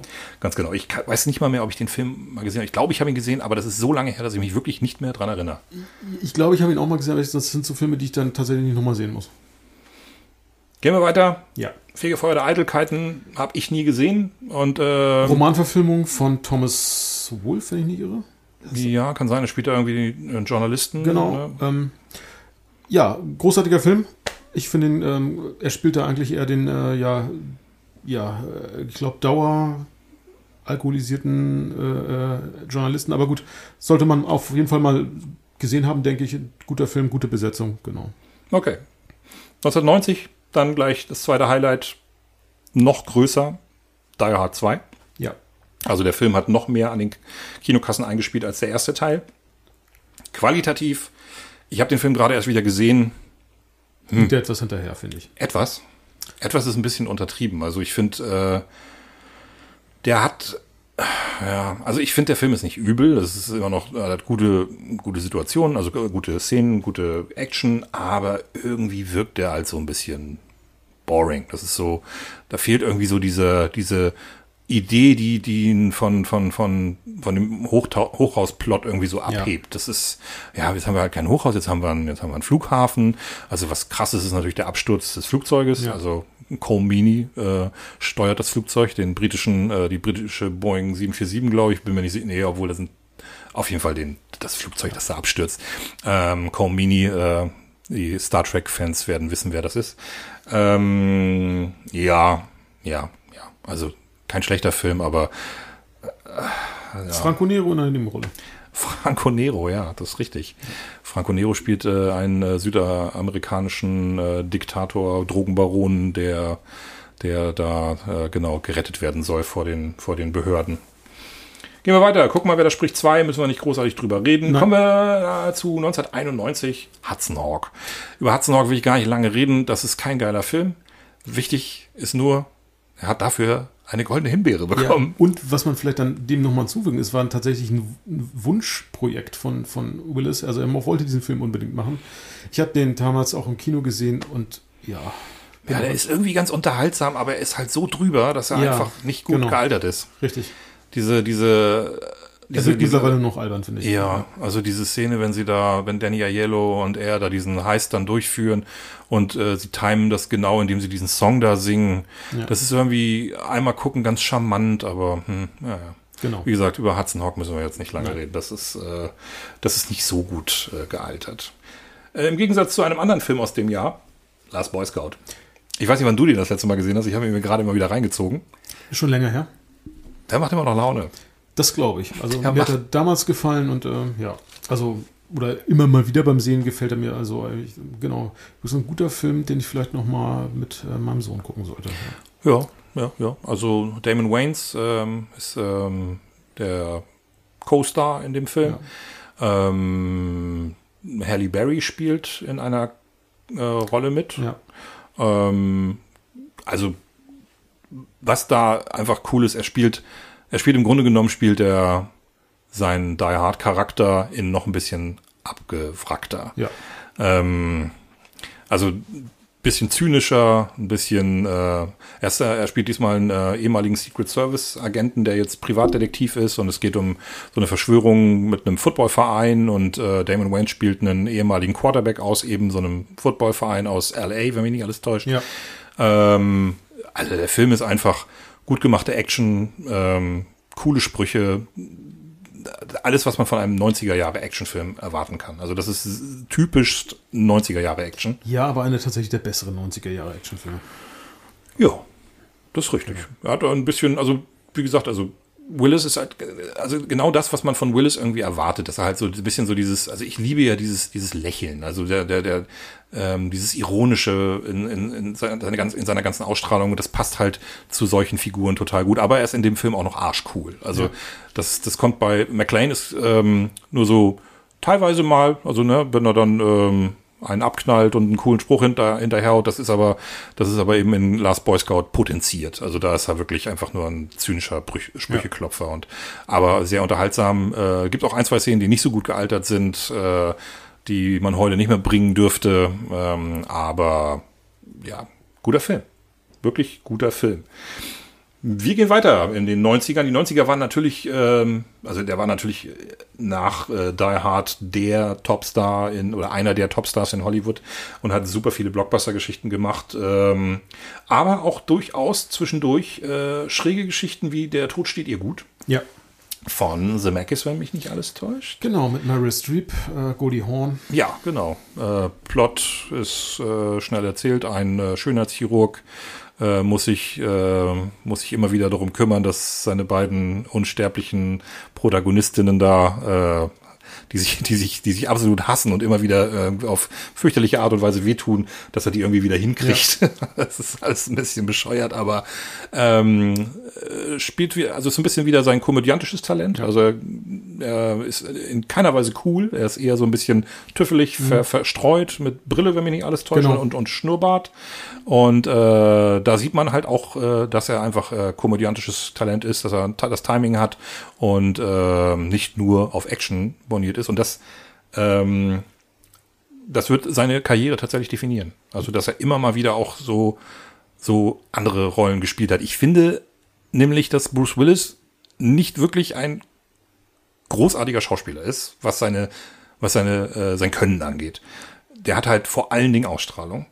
Aber er überrascht einen dann doch immer wieder mit solchen Rollen eben, wo er eben diesen Actionhelden nicht raus, raushängen lässt. Genau. Da kommen, kommen wir noch zu, vor allem die, also die wichtigen Filme, wo das eben so ist, die kommen noch. Ähm, The Player 1992, ein Film, den ich sehr mag, aber da spielt er sich selber mhm. und parodiert seine Actionrollen tatsächlich, sehr witzig mit, äh, er rettet, glaube ich, Julia Roberts aus der Gaskammer also fantastischer Film von Robert Altman, wer den nicht kennt. Ähm, dann kommen so ein paar Filme, die, ja, was du schon angesprochen hast, in den 90ern gab es leider auch sehr, sehr viele mittelmäßige ja. Actionfilme. Ähm, Tödliche Nähe. Hm, ja, gut. Color of Night, Erotik, ja. Thriller. Boah, nee. Ähm, aber dann kommen wir zu einem der wichtigsten Filme der 90er überhaupt. Und äh, das ist natürlich Pipe Fiction. Ja. Butch. Butch. Und ich glaube, die Rolle hat ihm auch nochmal wieder einen Kick verpasst. Also, ähm, dass Tarantino ihn da besetzt hat. Ähm, und ich finde seine Rolle ähm, großartig und er bleibt mir immer präsent quasi im Kopf, wo er in diesem, ähm, ist ja gar nicht die Pfandleihe, ne? Also die, die Waffen seiner Wahl, äh, wie er in diesen Keller da runtergehen möchte und was er sich als Waffe aussucht und äh, ja. diese, diese Szenerie, ich, die ist einfach großartig gespielt, ohne Worte, ähm, wie er dort und da hat er mich wirklich sehr mitgenommen. Ich fand das einfach fantastisch. Gesten und die Blicke ja, sind genau, die Worte ja, in dem ist, Moment. Ja, das ist, und wenn er, wenn er nach oben guckt und, und ähm, das Schwert. Ja, man weiß noch gar nicht, was da oben ist, genau, aber er guckt halt hin und weiß, oh, da hat er was Geiles entdeckt. Ja. Irgendwas Geiles ist da oben. Ja, und äh, also ich mag, mag seine, mag seine Szene einfach total gerne, weil auch einfach super witzige äh, Situationen dabei sind. Das ja. äh, wenn er bei, wie heißt sie, Esmeralda ja, im, im Taxi sitzt und wie ist dein Name? Butch. Was bedeutet das? Ich bin Amerikaner, unsere Namen bedeuten Scheiß oder so. Ja, also genau. our names mean shit, sagt er, ja. glaube ich, im Original. Oh, großartig. Und seine mhm. kleine französische Freundin, ich weiß, es gibt Leute, die finden die total nervig, aber ich finde das so, so herrlich absurd, dass ausgerechnet so ein taffer Typ so eine so eine kleine piepsige äh, Französin. Französin irgendwie als Freundin hat und äh, ich bin schneller wieder hier, als du Blaubeerpfannkuchen sagen kannst. Blaubeerpfannkuchen? naja, vielleicht nicht ganz so schnell. Fantastisch. Also, ähm, und er spielt in, er spielt eben in dieser Rolle eben eben mal nicht diesen zynischen, total coolen Typ. Er ist cool, gar ja. keine Frage, aber eben nicht so diesen Sprücheklopfer, so, ja. sondern er ist halt eher so, er hat sowas Nachdenkliches. So, ja. Ne? Ich bin Boxer, ich bin nicht zufrieden mit meinem, mit, mit dem Scheiß so ähm, und muss jetzt was machen und äh, ja, ich bescheiß jetzt einfach, ähm, äh, wie heißt er noch, Marcellus Wallace ja. und äh, sack die Kohle selber ein und ja, ich brauche nicht sagen, wer Pulp Fiction kennt, naja, der kennt die Szene äh, aus also die Einladung mal, schon mit Christopher Walken mit der Uhr. Zuhörerinnen äh, Pulp Fiction kennt. Ja, bitte, bitte. Und wenn nicht, Nachholen. Dann guckt euch mal Pulp Fiction ja. an. Also die, bitte, stimmt mit euch nicht? Ja. Im Ernst. Gut, machen wir weiter. Ja. Ähm, äh, nächster großer Film äh, und sehr guter Film, 1995, Terry Gilliams, 12 Monkeys. Ja. Ähm, und wieder gegen den Strich besetzt. Ja keine, kein Actionfilm, ein düsterer, dystopischer Science-Fiction-Film mit einem total kaputten, ähm, düsteren Bruce Willis. Genau, und auch hier ähm, tatsächlich hat mich der Film erst beim zweiten Mal überzeugt. Ich bin damals nämlich mit der, also ne, ich bin mit der Erwartung in diesen Film gegangen, dass ich etwas Die Hard-mäßiges sehe. Und es war ja tatsächlich, ich habe hab erwartet, dass äh, Bruce Willis sich da quasi durch äh, diese Dystopie ballert. Okay. Das war nicht der Fall. Ich das bin, kann man von dann, Terry Gilliam aber auch nicht so Nein, erwarten, nein, nein, oder? genau. Äh, richtig, genau. Damals äh, war ich vielleicht auch noch nicht ganz so bewandert, was Filme angeht. Okay. Also, oder noch nicht ganz so eine Auseinandersetzung. War etwas enttäuscht und das, der Film ist tatsächlich bei mir gereift. Also, ähm, und mittlerweile einer der großartigsten Filme mit Bruce Willis. Das ist sperrig, gar keine Frage. Ja. Ich habe den damals im Kino gesehen und habe auch gedacht, so wow, was das denn? Auch ähm, super düster, schräg, wenn man äh, Gilliam kennt, der ähm, andere großartige Filme wie Brasil oder sowas ja. gemacht hat. Also ja. äh, Terry Gilliam äh, war bei Monty Python für Leute, die das nicht wissen. Und äh, das bedeutet aber nicht, dass seine Filme auch so albern sind. Äh, ganz im Gegenteil. Ähm, das sind vor allen Dingen, äh, Terry Gilliam war zuständig für die, für diese grafischen ähm, Teile da, die zwischen den Monty Pythons Flying Circus ja, immer kamen. Genau. Und, und so sind seine Filme dann teilweise auch. Die sind einfach sehr, sehr schräg und, und äh, skurril. Skurril, ja. ja. Ja, ähm, 12 Monkeys haben wir. Dann ein, ganz gut, das kann man mal erwähnen. Im gleichen Jahr hat er einen, ähm, einen kurzen Auftritt in Four Rooms. Stimmt. Ja, aber ja. nur im Hintergrund. Ähm, das erwähne ich nur deswegen, weil wer Four Rooms nicht kennt, sollte sich dem angucken. Das ist einer von diesen typischen äh, Filmen, die im äh, Nachgang von Pulp Fiction halt äh, genau. so gekommen sind. Das ist eine, äh, ein Kurzgeschichtenfilm. Ich glaube sogar, dass die Geschichte, in der Bruce Willis mitspielt, äh, von Tarantino selber ist. Tarantino spielt mit. Mhm. Das ist ja diese Geschichte mit dem mit dem kleinen Finger, ne? mit dem mit dem mit dieser ja, Wette mit dem genau. kleinen Finger. Mhm. Und äh, Bruce Willis ist, ist irgendwie nur im Hintergrund zu sehen, wie er irgendwie einen Drink mixt oder so oder irgendwas gefragt wird. Auf jeden Fall, er wird nicht mal in den Credits genannt. Ähm, Cameo quasi. Ja, aber er, spielt sich nicht selber. Ne? Also ja. das, aber auf jeden Fall ähm, kann man den gut mal gucken. Äh, und im gleichen Jahr dann der dritte Die Hard, Die Hard with a Vengeance oder Stirb langsam, jetzt erst recht, den ich vorgestern erst gesehen habe. Der natürlich auch nicht die Qualität, äh, Qualität des ersten erreicht, aber ähm, Samuel L. Jackson als Sidekick ähm, finde ich großartig. Also ich, das Zusammenspiel auch der beiden. Total gut. Ja, ja. Ähm, der macht das besser, was der zweite eben nicht äh, macht. Ähm, er macht was anders. Genau. Also das ist eine originellere Herangehensweise an das Thema. Ähm, hat eben nicht so dieses, man hat nicht die, die ganze Zeit das Gefühl, dass es einfach nur Die Hard, ähm, ein Die Hard Remake, sondern das ist was eigenes, was Neues. Genau. Und ich habe den damals im Kino gesehen und äh, so, für den Fall, dass irgendjemand den Film nicht gesehen hat, äh, ich werde jetzt was erzählen, was äh, ein Spoiler ist. Aber der Anfang, am Anfang läuft ja äh, Summer in the City von, keine Ahnung, wie der Typ heißt. Und wir saßen halt. Die, die Kings? Nee, ne? Nee, nee, nee die okay. Kings sind das nicht. Nee, Okay. nee. Und äh, dann, dann, während dieser Song läuft, äh, wir saßen im Kino, ähm, ähm, ich glaube, meine Kumpels Carsten und Christian, ich bin mir nicht sicher, wenn ihr äh, das euch anhört, könnt ihr das ja mal bestätigen oder nicht, aber egal. Auf jeden Fall saßen wir im Kino und haben einen riesen Schreck bekommen, als plötzlich diese Bank explodiert da oder was das ist. Ich glaube, eine Bank ist das. Es läuft halt dieser Song, währenddessen werden da so Bilder von New York ähm, ähm, eingeblendet, die, die, die mit, äh, mit schnellen Schnitten, so wie so ein Musikvideo. Und dann äh, bleibt die, bleibt die Kamera kurz auf dieser, auf dieser Straße und dann macht es plötzlich Boom und äh, die halbe Straße explodiert, hat man Ja. das Gefühl. Und das war im Kino ganz großartig. Das war wirklich ganz großartig. Das hat wirklich Spaß gemacht. Man hat einen richtigen, man hat einen richtigen Schreck bekommen. Damit hat man einfach nicht gerechnet. Und das ist doch, was man möchte. Man möchte im Kino auch mal überrascht werden. Ja. Auch, auch mal erschreckt. Ja, ähm, guter Actionfilm. Ähm, ich habe mich tatsächlich, nachdem ich zwei und drei gesehen habe, nochmal gefragt, hätte es das eigentlich gebraucht? Hätte man nicht eigentlich irgendwie auch was an, äh, eigenständige Actionfilme machen können? Also muss das John McClane sein? Ähm, es, ist, es sind schon so ein paar Gags dabei, die dann, äh, die irgendwie, die dann witziger sind, weil man weiß, was im ersten oder im zweiten Teil passiert sind, äh, dann passiert ist. Also dieses von wegen, wie kann das eigentlich sein, dass die gleiche Scheiße dem gleichen Typen zweimal passiert Ja. und sowas.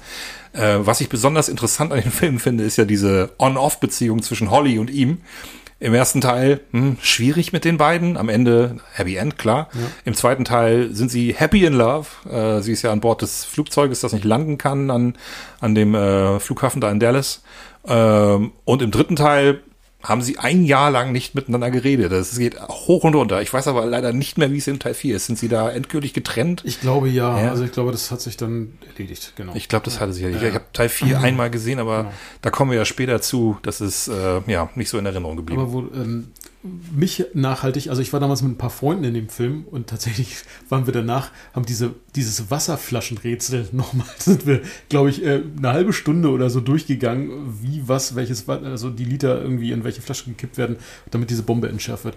Ähm, das fand ich tatsächlich ähm, total witzig. Also ich fand ähm, den Film es- witzig, aber es war, war bei uns tatsächlich dann auch mal, wurde es komplett einmal durchdiskutiert. Ja. Okay, ja, ich habe auch ähm, damals äh, gedacht, das ist Quatsch, was die da sagen, aber tatsächlich Ist es nicht. Ist es nicht, nee, das ist richtig. Das ist tatsächlich richtig. Also ich habe, ähm, ich weiß gar nicht warum. Ähm, auf jeden Fall ist, äh, sie sagen das sehr verkürzt. Äh, ich habe das jetzt auch wieder gesehen und habe ganz genau darauf geachtet und, also, ah, und dann, ah ja, ja, nee, stimmt. Ja. Äh, es, es, äh, sie haben es richtig gelöst. Also man, warum sollte man auch, wenn man nur noch eine Minute Zeit hat, Zeit hat, das irgendwie genauer erklären? Aber naja, egal.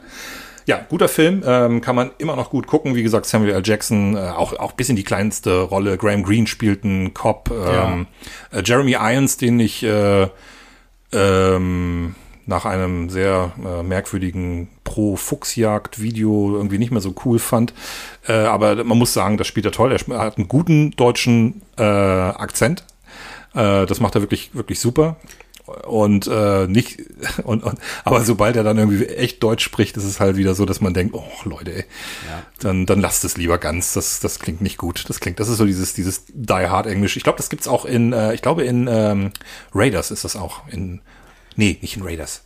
In ähm, äh, im dritten. Ähm, ich glaube, da sind auch so ein Nein, paar. Ja, Raiders schon auch. Also die, Ja? die beiden, äh, bei Raiders, die beiden Wehrmachtsoffiziere sind von Deutschen tatsächlich besetzt, aber der ähm, Ach ja, Gestapo, Gestapo SS, ähm, das ist ein Engländer und da hörst du es tatsächlich auch. Ähm. Ja, ja, und, und auch, äh, ich glaube, als er ähm, in dem U-Boot-Bunker da ist, Ja, ja, da, da- gehen immer irgendwelche vorbei und sagen irgendwas und sprechen totales Fantasiedeutsch. Genau, ja. ja. Also das ist auch total bescheuert, so richtig so, ey, wir sind hier auf dieser, müssen da gleich dahin, Achtung! Ja, genau. Also so, ah, schnell, ja. schnell. Ja, genau. So richtig, äh, richtig schräg, ganz furchtbar. Ja. Gehen wir weiter. Wir wollen ja nicht jeden Film aus den 90ern, sondern nur die wichtigen und kommen deswegen Last Man Standing skippen wir mal. Der war jetzt nicht so super. Aber man vielleicht einmal dazu ähm, sagen, das ist ein quasi eigentlich ein Remake von einem, äh, von, nee, für eine Handvoll Dollar. Was ja eigentlich ein Remake ist von, glaube ich, Jujimbo oder so. Ja, aber ähm, der Leibwächter von, der von Leibwächter, Akira genau, Kurosawa. ja. Aber ähm, ja, entsprechend äh, dann in die 30er Jahre der USA versetzt. Genau. Ja, auch kein, kein schlechter Film, aber Ja, ich, ich habe ihn auch ewig nicht mehr gesehen. ich auch nicht. Äh, und wie gesagt, es gibt aber noch ein paar viel wichtigere Filme, unter anderem äh, von 1997 Luc Bessons Das fünfte Element. Ja, nach wie vor ein sehr großartiger Science-Fiction-Film. sehr unterhaltsamer, sehr schräger, sehr bunter Science-Fiction-Film, der aber immer noch funktioniert. Ja. Und ja, Besson macht ja auch echt tolle Sachen. Und, ähm, und ich finde auch äh, tatsächlich, ich finde, Mila Jovovich ist jetzt tatsächlich nicht so eine super Schauspielerin, aber Nicht, in dem Film, das, ist, das ist wahrscheinlich die äh, Untertreibung des Jahrhunderts. aber in dem Film finde ich, äh, wo ich dachte, ja Mensch, äh, die kann ja was ein bisschen zumindest. Ähm, Ich glaube, die verstellt sich gar nicht großartig. Ich glaube, das ist einfach, äh, Ja. spiel mal so, als wärst du ein kleines Kind. ja. Ich glaube, sie war zu dem Zeitpunkt auch mit Besson zusammen, vielleicht hat er sie deshalb besetzt. Das kann Ähm, sein, ja. ja. Aber man, wenn man andere Filme mit ihr gesehen hat, dann sieht man, dass sie doch ein sehr, sehr, sehr, sehr eingeschränktes Repertoire hat. Ja. Aber in dem Film ist sie auf jeden Fall ähm, ein Sympathieträger, die Ja. Sympathieträgerin, äh, ich sag nur Multipass, Multipass. Also Genau. ich habe sie damals auch geliebt und, und Bruce Willis ist wieder da, genau der Charakter, für den man ihn liebt. Er ist diese, dieser, dieser linkische, witzige Action-Typ. Er ist, glaube ich, in dem Film ehemaliger Militär, ne? also Genau, Militärspezialeinheit und Genau. der dann als Taxifahrer, genau, ja. witzige Sprüche, die, die, die, die Kippe irgendwie, die, die irgendwie lässig im, im Mund, die hängt ihm so runter, er ist unrasiert, er läuft mit Unterhemd rum, ähm, er ist ein bisschen verranzt, aber einfach nur liebenswert, äh, witzig und cool. Also da ist er wieder komplett für genau das gecastet worden und das macht er, das macht er einfach fantastisch. Genau, also der, der Film ist toll und äh, es sind ganz viele handgemachte Tricks dabei. Äh, deswegen sieht der Film heute auch immer noch gut aus. Also Genau, es wirkt irgendwie nicht, nichts künstlich so. Also, ne, also so wie das jetzt bei den ganzen CGI-Produktionen so hast. ja, es sind halt Masken, genau, ganz ja. viele Maskengeschichten Ja, und genau. Ähm, paar, paar frühe CGI-Effekte sind da natürlich auch dabei. Eine herrlich durchgeknallte, sehr europäische Geschichte. Ja. Also man merkt dem Film das an, dass das ein europäischer Film ist. Ja, ähm, gehen wir weiter. Äh, 1997 noch ein äh, Remake, vor, das Remake von der Schakal. Pff, Äh, guckt euch das Original an. Das ist alles, was ich dazu sage. Ja.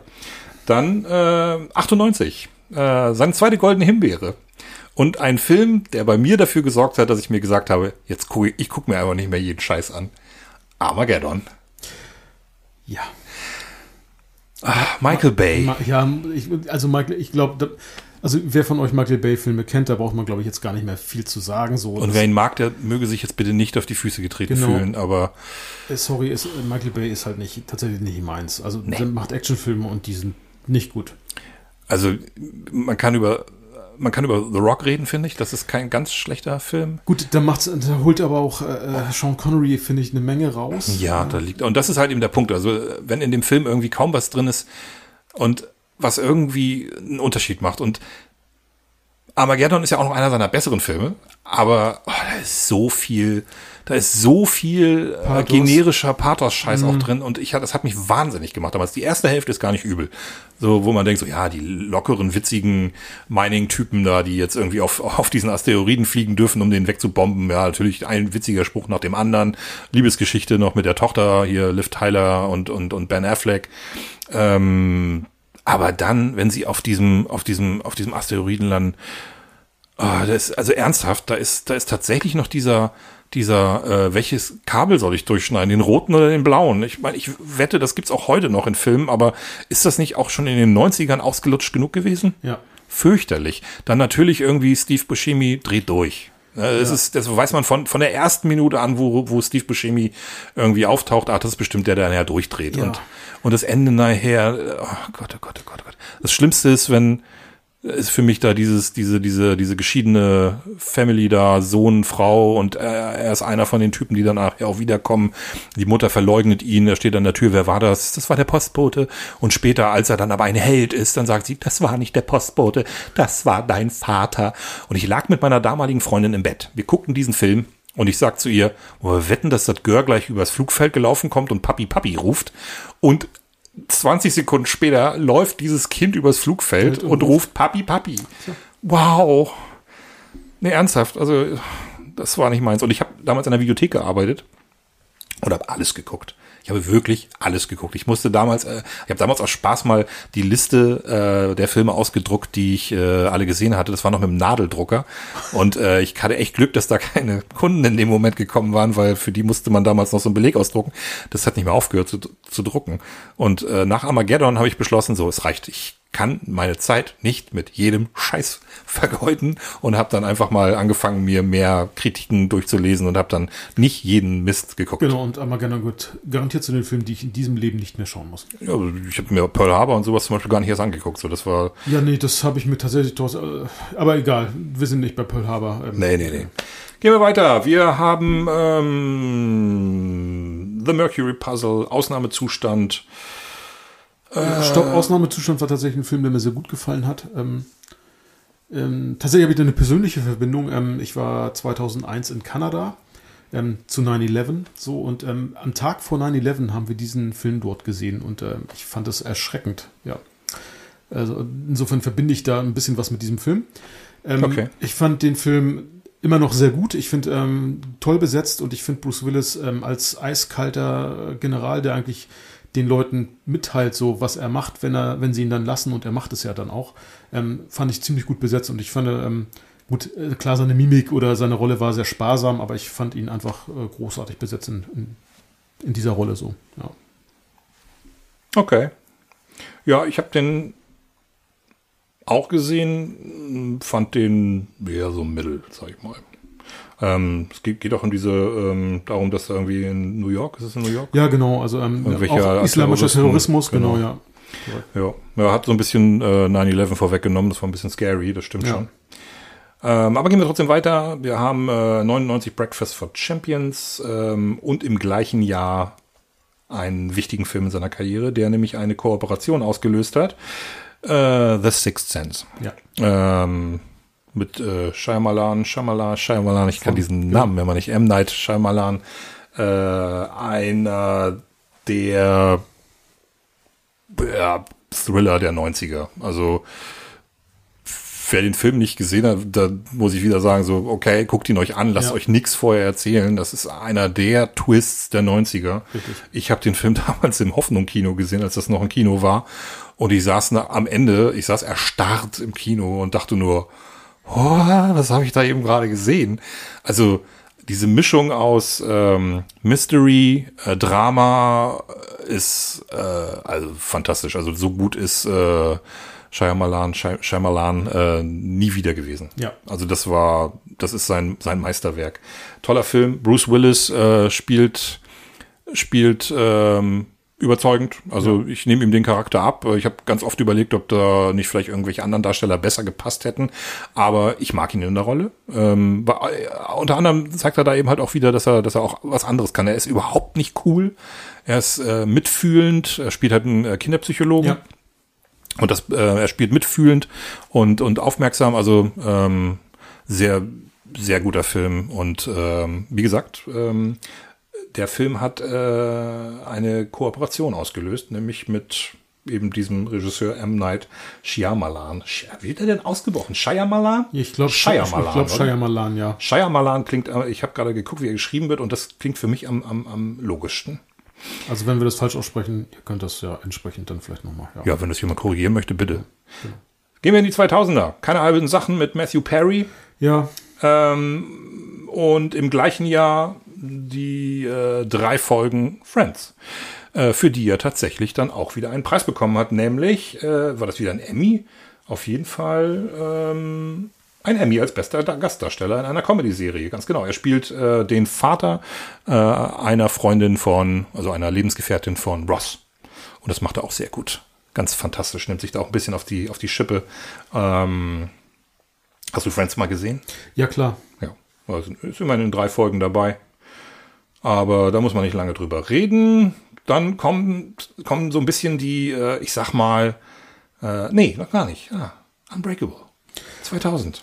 Unbreakable, großartiger Film, wie ich finde. Fantastisch. Ähm, ja quasi, ähm, was man ja später erst erfahren hat, ein Auftakt zu einer Trilogie, aber ähm, letztlich äh, für mich eigentlich, äh, wenn man ihn jetzt einmal allein betrachtet, ein wirklich großartiger Film. Auch, auch hier äh, spielt Willis ähm, nicht wirklich den coolen Typen, sondern ähm, es geht ja auch schon äh, so um, ich sag mal, Superhelden, Superkräfte, die Entwicklung von, von Superkräften und wie dieser Prozess eben auch im Zusammenspiel mit, mit dem Sohn. Ich fand diesen, ich weiß nicht, wie der Schauspieler heißt von seinem Sohn, ich fand das großartig, das Zusammenspiel mit dem. Du bist der gleiche Darsteller jetzt auch in, in Glass. Genau, in Glass auch, das ist genau derselbe, ja. Und auch, auch hier Samuel L. Jackson als, als Counterpart und ähm, ja, großartig. Also ähm, toller Film, wer den noch nicht gesehen hat, sollte das, sich den auf jeden Fall mal an und sich nicht von diesem Superhelden-Stempel äh, abschrecken lassen. Also ähm, nee, ja. das ist eine sehr, sehr interessante, ähm, stark auf Realität setzende ja. Herangehensweise genau. an dieses, an dieses Superhelden-Thema. Ja. Find, äh, super. Leider äh, können die äh, Filme danach nicht an die hohe Qualität anknüpfen. Ja. Ähm, Glass kommen wir noch zu. Ähm, naja, egal. Äh, das, da reden wir gleich noch drüber. Gehen wir einfach mal weiter, denn jetzt kommen halt so ein paar Filme, über die man nicht wirklich reden muss. Äh, Banditen, das Tribunal, Drei Engel für Charlie, keine halbe Sachen zwei. In Oceans 12 spielt er sich selber, mhm. ähm, trifft da, ähm, na, wie heißt sie noch? Julia Roberts ja. und denkt, sie sei Julia Roberts, aber sie spielt ja, naja, egal. Äh, wer den Film kennt, weiß, was gemeint ist. Hostage, auch äh, nichts Berühmtes, aber dann 2005 wieder eine, eine Rolle, die auf jeden Fall in Erinnerung bleiben wird. Ähm, da spielt er in Sin City mit. Ja. Da spielt er einen äh, abgefuckten Privatdetektiv, der eine Agenda hat. Ist er, ist er Cop? Ja, ich meine, er ist Cop. Ach stimmt, doch, er ist Cop, ja. du hast recht.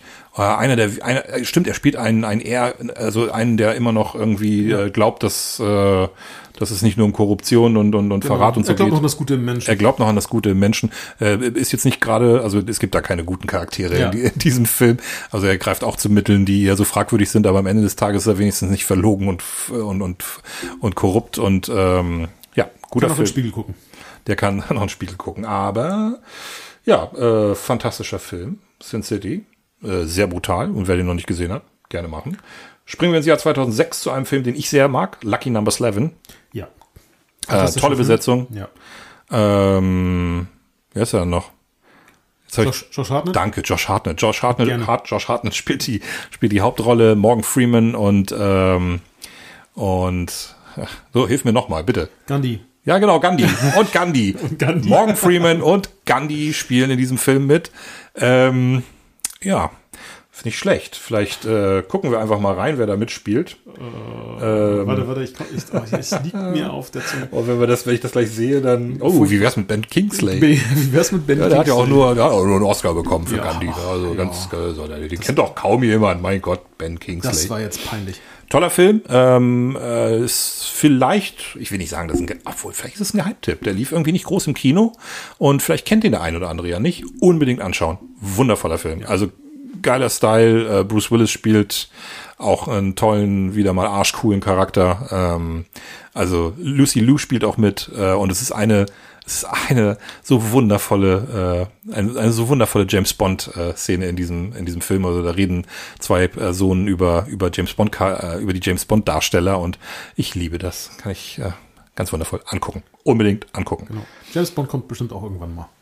James Bond kommt auf jeden Fall irgendwann. Wir springen jetzt mal ein bisschen weiter, denn jetzt wird's wirklich, also sind wirklich so ein paar Filme dabei, über die man nicht reden muss. 16 Blocks, Alpha Dog, äh, Stirb langsam 4.0, ja, 2007. Mhm. Ja, wie gesagt, ich fand den nicht so geil.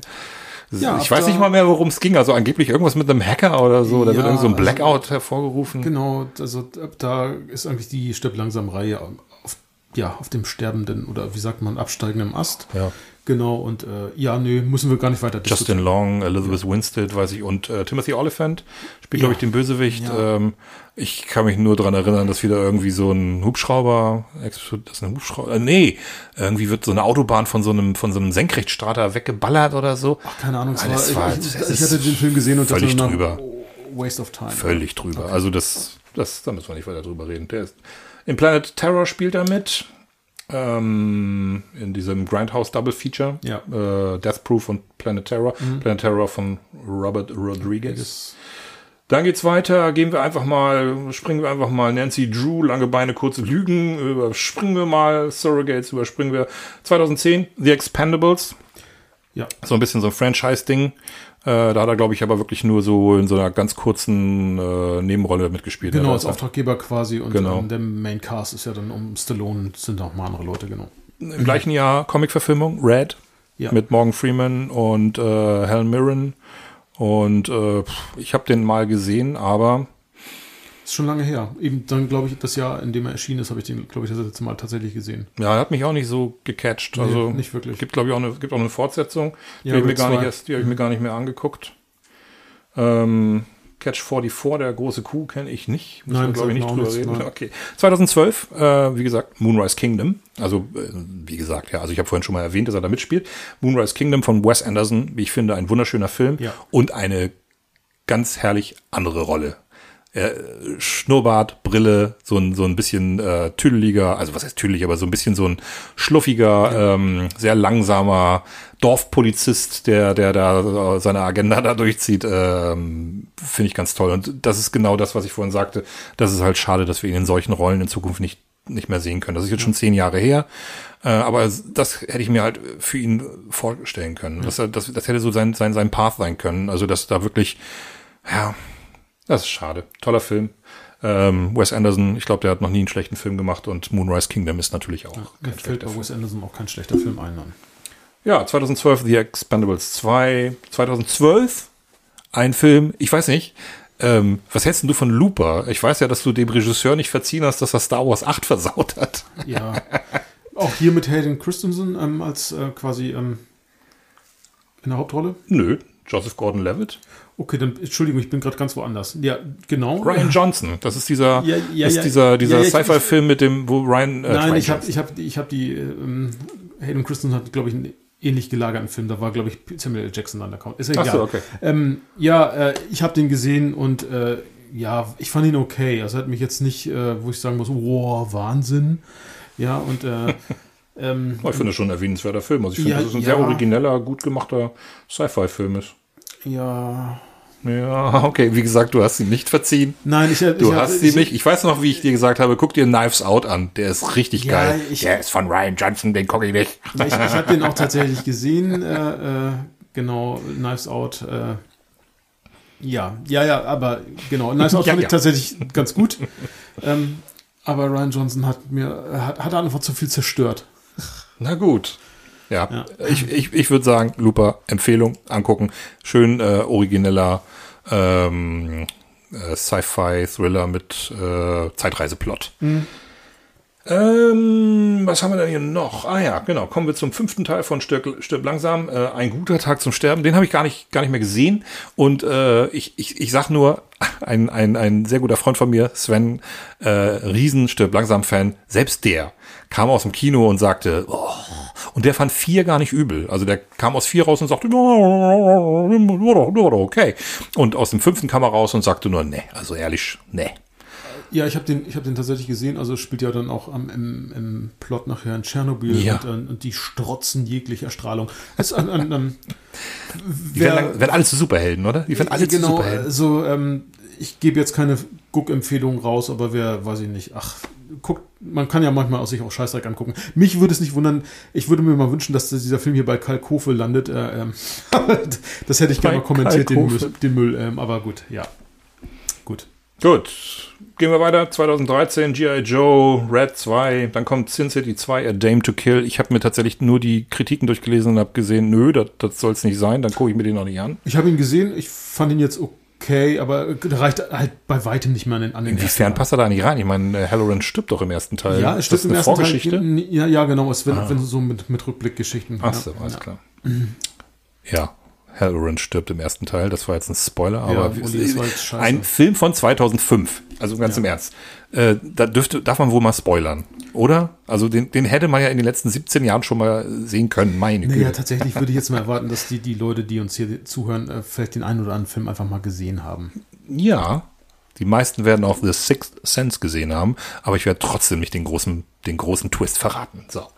Gut, aber jetzt kommen wir einfach mal zum Schluss. Wir sind nämlich schon wieder eine ganze Weile dabei.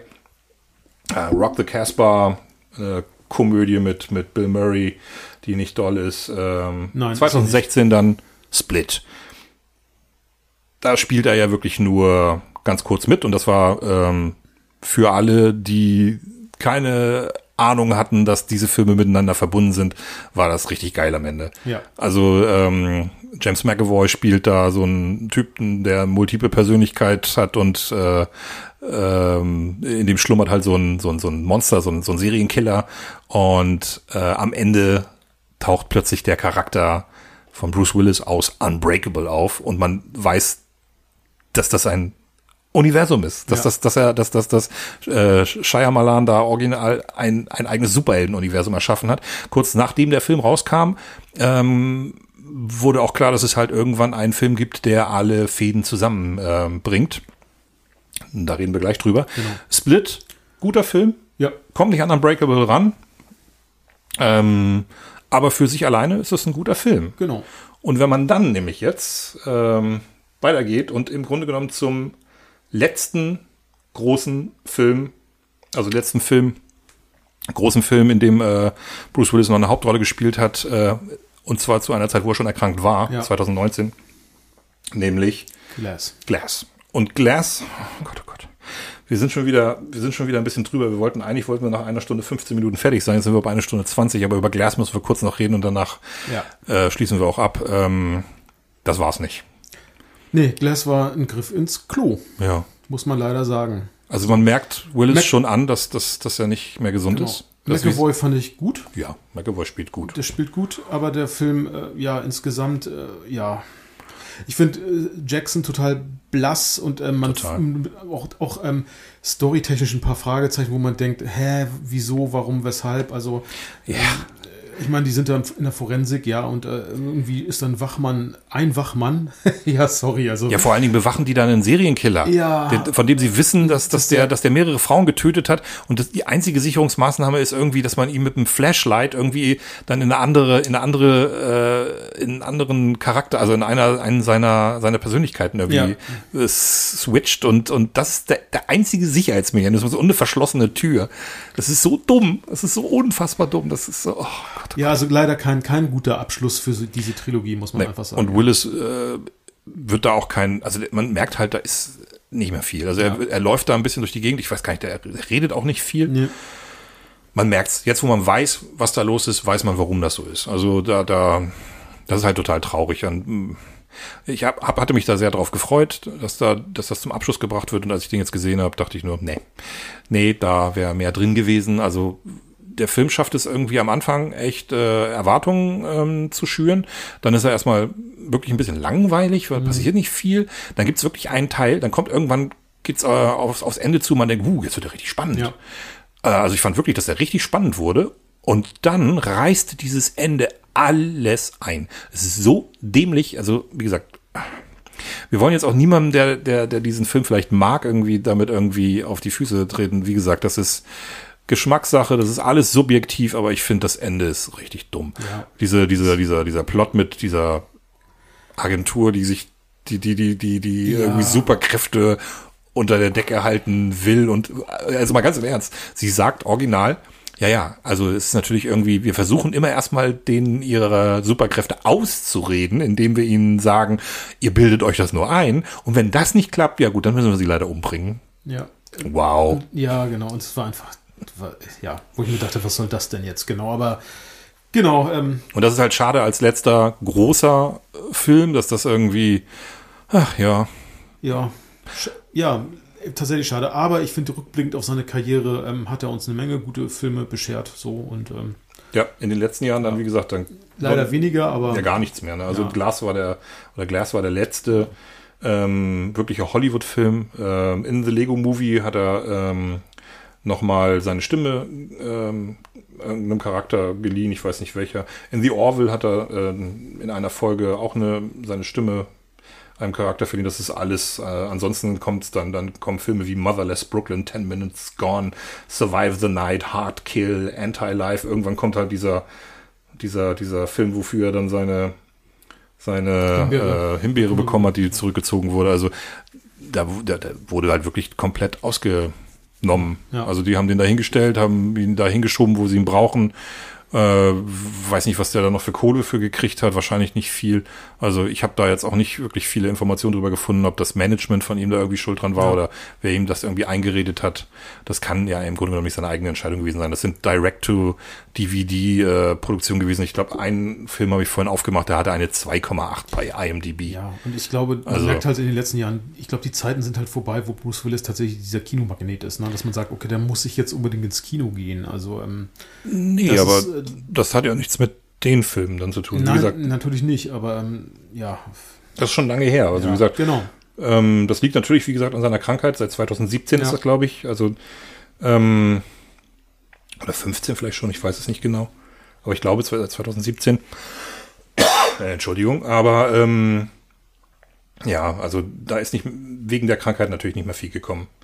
Und ähm, aber ich glaube, dass er halt einfach aufgrund seines Sympathiefaktors ein guter Nebendarsteller immer noch gewesen wäre, dass der kein, dass er diesen Tom Cruise ähm, Level nicht mehr hat oder wenn er den schon mal hatte.